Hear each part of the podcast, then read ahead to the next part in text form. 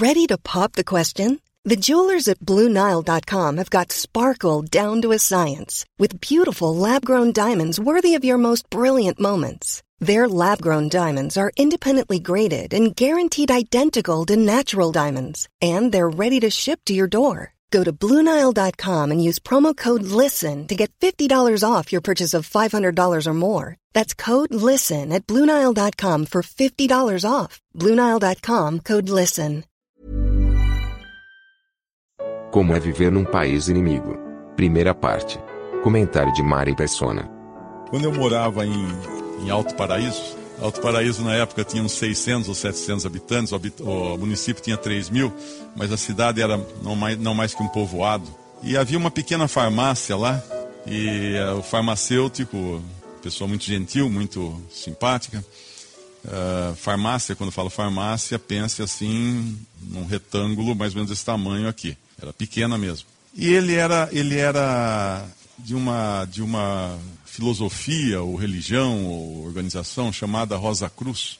E estudia, estudava, tinha muitos livros na estante. E um dia, e tinha um rapaz também que eu, que eu conhecia lá em Alto Paraíso, era um, um rapaz muito simples, o Sebastião, que ele era semi-analfabeto, e quando eu digo semi-analfabeto, é realmente semi-analfabeto. Ele sabia ler, mas não escrever. Ele havia escutado o evangelho, esse Sebastião, e no dia seguinte, alguém pregou o evangelho para ele, e no dia seguinte ele foi capinar uma roça, e no meio lá da capina ele entendeu que Cristo havia morrido por ele, que ele precisava crer em Jesus, a, a, se arrepender de seus pecados, e ele se ajoelhou ali mesmo na terra e creu em Cristo. E conheceu aquela libertação que só conhecem aqueles que realmente creem em Jesus, aqueles que têm o perdão e a vida eterna. E é, esse era o Sebastião. E um dia eu estava na, na farmácia conversando com o farmacêutico e falando do evangelho para ele. Aí entra o Sebastião. E quando o Sebastião entrou, o Sebastião percebeu o que eu estava falando, entrou na conversa e começou a falar as mesmas coisas. Que ele tinha que crer em Jesus, que o Senhor Jesus tinha morrido na cruz pelos seus pecados, que bastava crer nele para receber a vida eterna.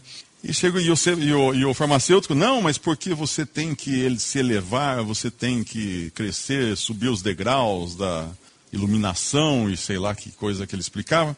Uma hora eu parei e falei assim, escuta, deixa eu falar uma coisa.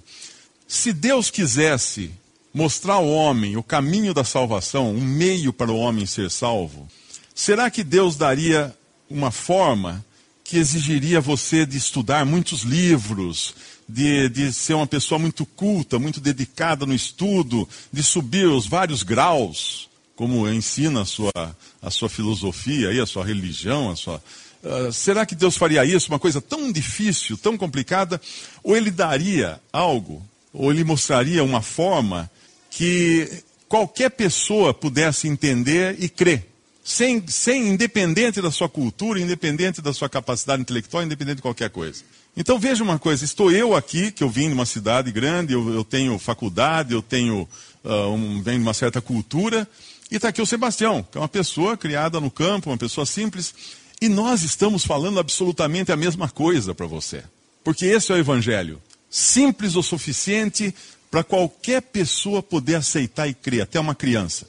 Porém, ao mesmo tempo, poderoso para resgatar uma alma dos seus pecados, da morte da condenação eterna e transportá-la agora para o reino do Filho de Deus, um lugar de salvação eterna. O Evangelho é talvez a coisa, eu acredito que é a coisa mais simples que pode existir. Porque a sua, para que ele ficasse simples, a coisa foi muito complicada. O Evangelho é de graça. A salvação que é pregada pelas boas novas do Evangelho é de graça.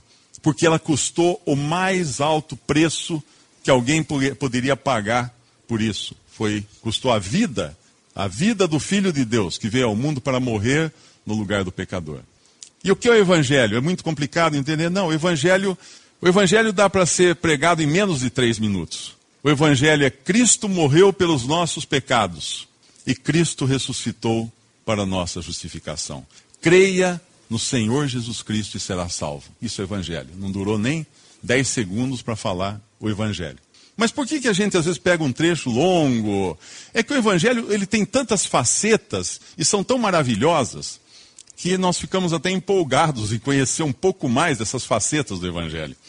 E eu queria abrir hoje a Bíblia no, no capítulo 8 do Evangelho de Lucas, porque existe uma sequência de eventos aqui que mostram várias dessas facetas ou características da mensagem do Evangelho e da obra que Cristo consumou na cruz em prol do pecador, em prol da salvação do pecador. Em Lucas capítulo 8, ele vai discorrer aqui, uh, começando pelo versículo 4, nós vemos o Senhor Jesus falando uma parábola. Ele fala de um semeador, no versículo 5, que saiu a semear uma, a sua semente. E quando a semeava, caiu alguma junto do caminho, foi pisada, as aves do céu a comeram. Outra caiu sobre pedra, e nascida secou-se, pois não tinha umidade. E outra caiu entre espinhos, e crescendo com ela, os espinhos a sufocaram. E outra caiu em boa terra, e nascida produziu fruto, cento por um. Dizendo ele essas coisas, clamava: Quem tem ouvidos para ouvir, ouça. Ele estava apresentando aqui diferentes resultados da semeadura. O que é a semeadura? A semente é a palavra de Deus. Esse homem que semeia é Cristo, que saiu a esse mundo semeando a sua palavra, as boas novas de salvação. E as pessoas escutavam e, de, dependendo de cada uma, era recebida de uma maneira. Uh, em alguns casos, a semente caiu à beira do caminho, ele vai explicar depois que esse à beira do caminho uh, vem as aves do céu e comem a semente, essas aves do céu são uma figura de Satanás, o diabo, o inimigo das nossas almas, que realmente não quer que você seja salvo. Ele não quer que você creia em Jesus. Ele não quer que você esteja aqui esta noite ouvindo o evangelho. Ele não quer. Ele não quer. Ele para ele não existe perdão. Para ele não existe salvação. Ele é um anjo que se, se rebelou muito antes da criação, dessa criação que nós conhecemos hoje, um anjo que se rebelou uh, anterior à criação do homem, e não existe para ele salvação. E ele não quer. Por que, que ele não quer também? Porque Deus preparou uma obra tão maravilhosa para aqueles que creem nele, que eles estarão em Cristo Jesus. Juntamente com Cristo, governando sobre toda a criação de Deus. Mas essa era a tarefa que Deus, no princípio, tinha dado a Satanás, quando ele era um anjo ainda não caído. Ele ia ser, ele ia ser o administrador de todas as coisas, mas ele caiu. E quando ele caiu, Deus escolheu então um homem para administrar todas as coisas. Esse homem é Cristo. É o Filho de Deus feito homem. Só que aqueles que são salvos estarão em Cristo e junto com Cristo, reinando sobre todas as coisas. E obviamente, alguém ficou com ciúme disso daí. Então ele não quer. Então, é a semente que cai na beira do caminho é aquela que cai em corações que estão uh, bastante propícios para Satanás simplesmente tirar essa semente, ela iria causar essa. Uh, o caminho nos fala da influência do, da, das pessoas, do mundo. As pessoas andam pelo caminho, né? Caminho é um lugar. Se você tem um lugar de, de pasto, você descobre onde as pessoas andam, olhando, falando assim: ah, ali é o caminho, ó. ali é onde todo mundo pisa. Ali onde todo, se, você esperar em qualquer lugar encontrar alguém, não vai encontrar, mas fica ali que você vai encontrar. Então o caminho também nos fala da influência das pessoas. E certamente, alguém na sua família não queria que você viesse aqui hoje. Alguém estava contra. O que você vai fazer lá? O que você vai fazer? Escutar o que lá? Fazer o quê? Porque as pessoas, amigos também, não querem que você esteja aqui. Porque eles não conhecem a verdade, eles não conhecem a Cristo e eles não querem ficar sozinhos na condenação. Mas aqui então tem esses que a semente cai na beira do caminho, outros ela cai sobre, sobre uh, pedras, não tem raiz. Esse é o oba-oba, né? Aquele que uh, ele por um tempo fala assim, nossa, que coisa maravilhosa, que maravilha, é isso que eu quero, etc, etc. Não tem raiz. É só emocional.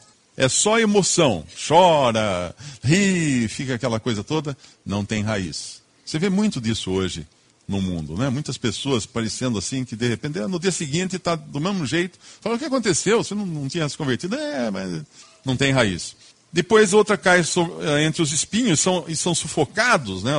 A semente é sufocada com os cuidados, riquezas e deleites da vida, não dão fruto com perfeição. Então, isso o que acontece, outras caem em solo bom e floresce e dá fruto. Isso o que acontece, basicamente, entre as diferentes formas de se, de se receber o Evangelho. Quem é você? Aquele que está recebendo essa semente e pensando na influência daqueles que estão no caminho? Como eles olharão para você se você aceitar essa semente? Quem é você? Aquele que fala, uau, que legal isso, mas não vai durar 24 horas? Quem é você? Aquele que fala, não, mas isso aí depois eu não vou poder fazer isso, mais aquilo, mais aquilo outro, depois eu vou uh, fazer, perder, perder a, vida, eu vou deixar para mais para frente, vou aproveitar minha juventude, né?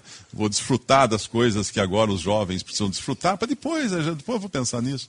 Quem é você? É um desses daqui. Ou quem é você? Aquele que realmente recebe a semente e vai dar fruto para Deus, que é o outro caso aqui. Mas uma vez que uma vez que uma pessoa crê em Jesus, crê na obra que ele consumou na cruz, crê o quê? Que os meus pecados foram colocados sobre ele no madeiro, lá na cruz, no Calvário, e que Deus, para não me castigar, castigou a ele, e assim ele entregou sua vida por mim, e, foi, e ressuscitou no terceiro dia para me justificar, para minha justificação. Uma vez tendo aceitado isso, na verdade você se torna luz. E é o que vem em seguida na parábola da candeia, quando no versículo 16 o Senhor fala: Ninguém que acendendo uma candeia a cobre com algum vaso ou a põe debaixo da cama, mas põe-na no velador, para que os que entram vejam a luz. Na realidade, todo, todo aquele que crê em Cristo se torna uma luz nesse mundo. Ele reflete a luz de Deus nesse mundo. Ele é um testemunho de Deus para uma humanidade perdida, para o mundo sobre o qual paira um juízo como se fosse uma espada, uma grande espada pendurada por um fio de cabelo. Isso é o mundo. Esse é o mundo. A qualquer momento pode romper esse fio e o juízo cair sobre esse mundo. Esse que se converte a Cristo agora é luz, então. E ele vai iluminar, ele não vai se esconder, ele não vai se ocultar. Hoje alguém disse, né, que o irmão disse que a pior situação que um cristão pode viver é a de um crente, ele sendo um crente, ele querer viver no mundo como os incrédulos, ele não vai ter paz. Tem uma passagem no Antigo Testamento, quando Davi fez isso, né? Davi foi perseguido pelo, uh, por, por Saul, ele fugiu, foi para. Eu não me lembro se é por Saul ou por seu próprio filho, acho que foi por Saul, né? E ele foge e vai morar com os filisteus, que eram inimigos declarados de Israel, e ele se finge de louco, ele fica babando lá para a pessoa pensar que ele é louco, assim não vão matá-lo. É assim, é o cristão no meio da incredulidade ele não é bem visto, ele não é bem recebido. Ele é visto como louco. E ele ainda acha que está fazendo sucesso. Não, eles não estão aceitando você. Eles não estão aceitando você. Se você é uma pessoa que já creu no Salvador. Na, depois, em seguida, nessa sequência de, de, de acontecimentos aqui, nós vemos uh, que vão chamar o Senhor Jesus, uh, dizendo que a sua mãe e seus irmãos, no versículo 19, uh, que não, não, conseguiam se aproximar dele, então vão avisar uh, no versículo 20: Estão lá fora tua mãe e teus irmãos que querem ver-te. Mas respondendo ele, disse-lhes: Minha mãe e meus irmãos são aqueles que ouvem a palavra de Deus e executam. Ele rompia, assim, os seus laços naturais, suas relações naturais.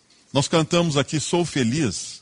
Agora veja, se o próprio Senhor Jesus, num determinado momento do seu ministério, ele rompe os laços naturais com a sua família, porque agora ele reconhece que tem uma outra família, quem, são minha, quem é minha mãe e meus irmãos? Aqueles que, aqueles que ouvem a palavra de Deus e a executam. Ouvir a palavra de Deus, executar, colocar em, em prática essa palavra de Deus, ser luz nesse mundo, é uma outra esfera agora de vida para essas pessoas. Agora pense o seguinte: você está disposto a isso? Um dia eu passei numa rua, tinha uma, uma igreja evangélica e uma placa grande na porta dizendo assim: Não sofra mais. Eu olhei e falei assim: Que mentira! Que mentira deslavada. Como não sofra mais? Quer dizer que então você vai aceitar o evangelho e aí tudo fica lindo, maravilhoso, não vai mais ser sofrimento, não vai mais ser problema? Eu tenho uma péssima notícia para dar para vocês. Aqueles que creem em Cristo só arrumam problemas. A pessoa, na sua incredulidade, ela tem um problema tremendo, que ela vai ser condenada eternamente. Está lá no fim da, no fim da jornada, está esperando por ela a condenação eterna. Mas aqui no mundo ela ainda vai levando ali meio né, na maciota e consegue vivendo aqui, ali e tal, mas lá vai ter, vai ter a condenação. Mas no momento em que ela crê em Cristo, ela se torna um cidadão do céu no país do inimigo, no país do príncipe desse mundo que é Satanás. E aí os problemas começam. Primeiro é família. Primeiro lugar que você vai dar trombada quando você se converte a Cristo é sua família. Mas é lá que você vai testemunhar logo de início. Quando os discípulos são chamados para acompanhar o Senhor, no Evangelho de João, eles vão primeiro aos seus, aos seus próprios irmãos, à sua própria família, para avisar que eles tinham encontrado Cristo, que era o Messias de Israel. E essa é, essa é normalmente a primeira coisa que nós fazemos, é correr para casa assim, olha, Eu, eu aceitei a Jesus, eu creio em Cristo, minha salvação é eterna agora, agora eu tenho vida eterna. E é aquele gozo, de repente, você leva uma bordoada, porque a família inteira se coloca em inimizade contra você. E é normal, natural, porque agora você tem pessoas que não são convertidas, que estão vivendo no mundo, que estão ainda nos, vivendo seus delitos e pecados, e você, você tem vida nova. Não bate, são coisas que não. dá faísca a hora que encosta. Mas aí o seu testemunho será importante ali, porque Deus poderá alcançar também a sua própria família.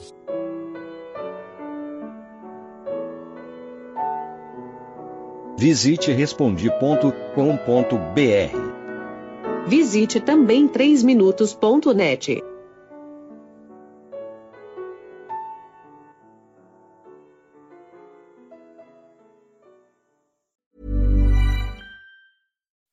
When you make decisions for your company, you look for the no-brainers. If you have a lot of mailing to do, stamps.com is the ultimate no-brainer. Use the Stamps.com mobile app to mail everything you need to keep your business running with up to 89% off USPS and UPS. Make the same no-brainer decision as over 1 million other businesses with Stamps.com. Use code PROGRAM for a special offer. That's Stamps.com, code PROGRAM.